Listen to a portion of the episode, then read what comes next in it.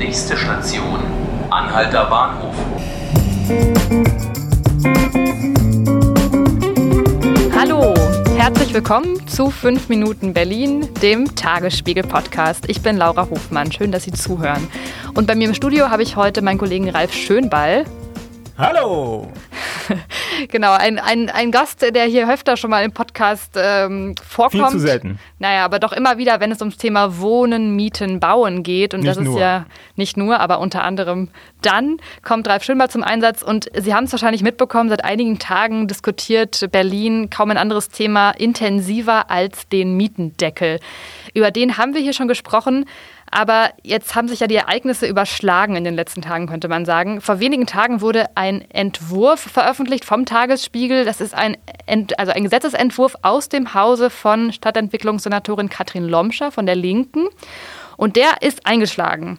Denn sie sieht vor, oder der Entwurf sieht vor, dass Altbauten, also alle Wohnungen abgesehen von Neubau, künftig, egal wo, also egal in welcher Lage, ob Kudamm oder Marzahn, nur noch höchstens 7,97 Euro kalt pro Quadratmeter kosten dürfen. Das wäre natürlich ganz schön krass, würde vor allem bedeuten, dass auch ganz viele Mieter auf Antrag ihre Miete dann senken könnten, weswegen schon einige von Enteignung sprechen und sich ganz doll empören. So, lieber Ralf, jetzt wollen wir nochmal darüber reden. Vielleicht kannst du nochmal ganz kurz zusammenfassen, was sind denn so die krassesten Punkte oder die wichtigsten Punkte in diesem Entwurf für dich aus deiner, aus deiner Sicht? Du hast sie ja schon genannt. Es geht um die Senkung der Mieten auf bestimmte Oberwerte, die erstmals in einer Tabellenform vorgestellt wurden, jedenfalls von der Senatsverwaltung für Stadtentwicklung, und zwar in internen Kreisen.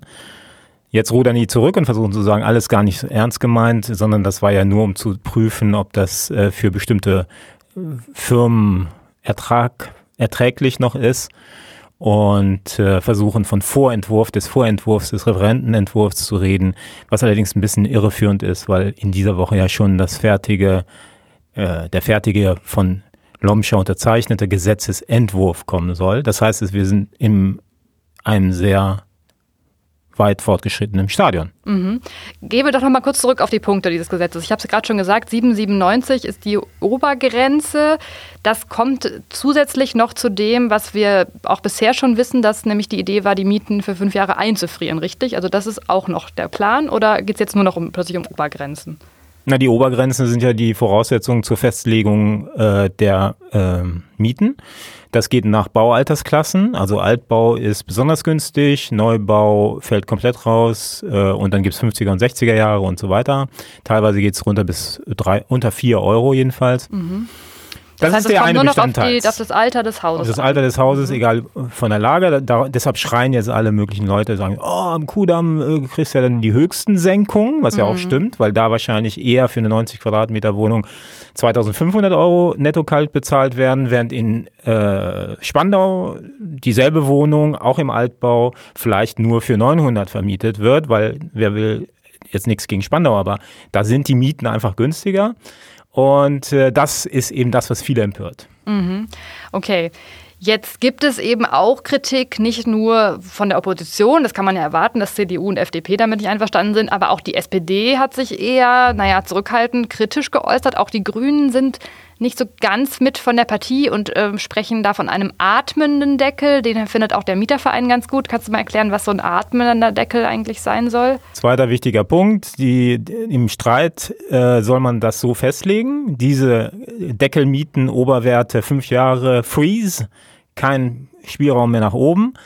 Oder Variante 2 soll es etwas nach oben gehen, nicht wie die Vermieter es gerne wünschten, sondern gekoppelt meinetwegen an die Inflationsrate oder an die Teuerung der Lebensmittel. Oder noch interessanter eigentlich in dieser Diskussion an die Baupreise oder die Handwerkerkosten. Mhm, okay. Das heißt dann in dem Fall wären moderate Mieterhöhungen weiterhin möglich.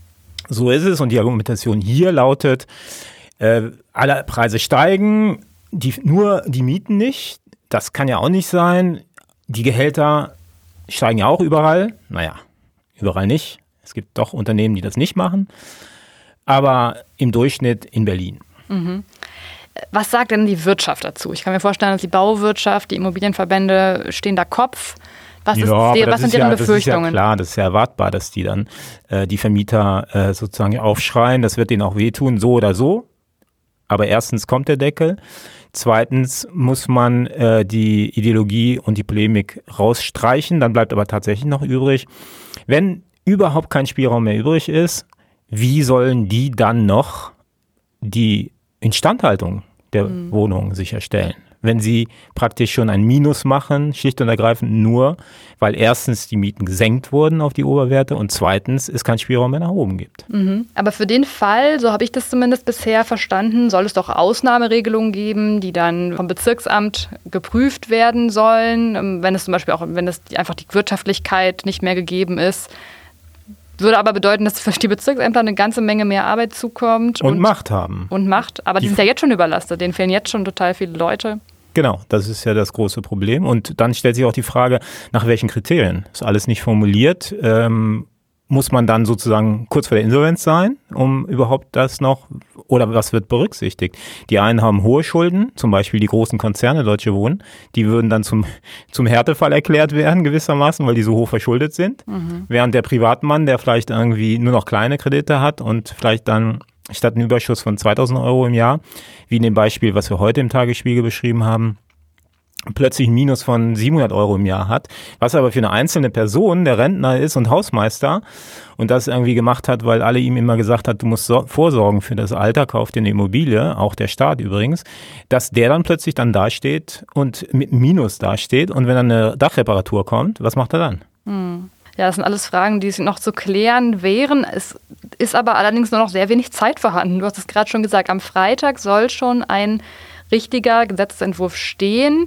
Wie sieht denn der weitere Fahrplan aus? Wann können die Mieter sich denn auf die Mietsenkungen jetzt freuen? 11.01. können alle zum Bezirksamt rennen. Und es wird ein Hunderennen sein oder Windhundrennen, wie man früher sagte. Denn Wer zuerst kommt, hat das, den Stempel des Bezirksamts in seinem Antrag. Und Was, ab dann, man muss zum Bezirksamt gehen, um, um zu beantragen, ja, man die Miete absenken ja. will. Ja? Also das heißt, man kann nicht einfach das seinem Vermieter schreiben, sondern man muss Kann man auch, aber der wird sagen, hallo, ich bin nicht damit einverstanden. Verfassungsklagen laufen, warum soll ich jetzt hier, ich lehne das ab. Dann die, werden die meisten Vermieter machen. Deshalb wird man zum Bezirksamt rennen müssen. Man muss auch deshalb zum Bezirksamt rennen, weil ab dem Stempel, Eingangsstempels der Mietsenkungsbegehren überhaupt erst die Berechnung der besenkten Miete gilt. Mhm. Das heißt, es ist nicht so, wie es zwischenzeitlich hieß, 300 Anträge im Monat, sondern es wird zu einer Flut kommen. Alle werden hinrennen und sagen, ich will weniger Miete zahlen. Versteht man ja auch, ist ja auch okay. Klar, und du hast es gerade schon gesagt, Verfassungsgericht und so. Die Union hat ja schon angekündigt, eine Normkontrollklage anzustrengen. Das heißt, es ist auch noch gar nicht gesagt, dass, wenn, wenn es erstmal jetzt fertig ist, das Gesetz, dass es auch wirklich mit der Verfassung konform ist. Das wird erstmal zu prüfen sein. Genau, und das wird auch, äh, das wird sicherlich geprüft werden. Das führt dazu, dass möglicherweise die Mieter, wenn es nicht verfassungskonform sind, aber der Bezirksamt gesagt hat, okay, du kannst senken und das dann kassiert wird vom äh, Verfassungsgericht, plötzlich dann mit, wenn es nach drei Jahren passiert, meistens geht es ja nicht so schnell, dann plötzlich 7000, 8000, 20.000, je nachdem wie hoch, wie stark gesenkt wurde, auf einen Schlag zurückzahlen müssen. Das äh, klingt alles sehr spannend und irgendwie auch noch alles sehr ungewiss. Also ich bin gespannt, was letztendlich in diesem Entwurf am Freitag dann wirklich steht, was quasi übrig geblieben ist und was dann auch letztendlich ja, vor Gericht Bestand hat. Denn das ist ja das, was letztendlich zählt. Danke, Ralf, für die Infos und danke Ihnen fürs Zuhören. Ich bin sicher, der Mietendeckel, der beschäftigt Berlin, aber auch uns hier im Podcast noch einige Zeit. Ja, ich hoffe, Sie hören dann auch bald wieder zu und verabschiede mich. Bis dann.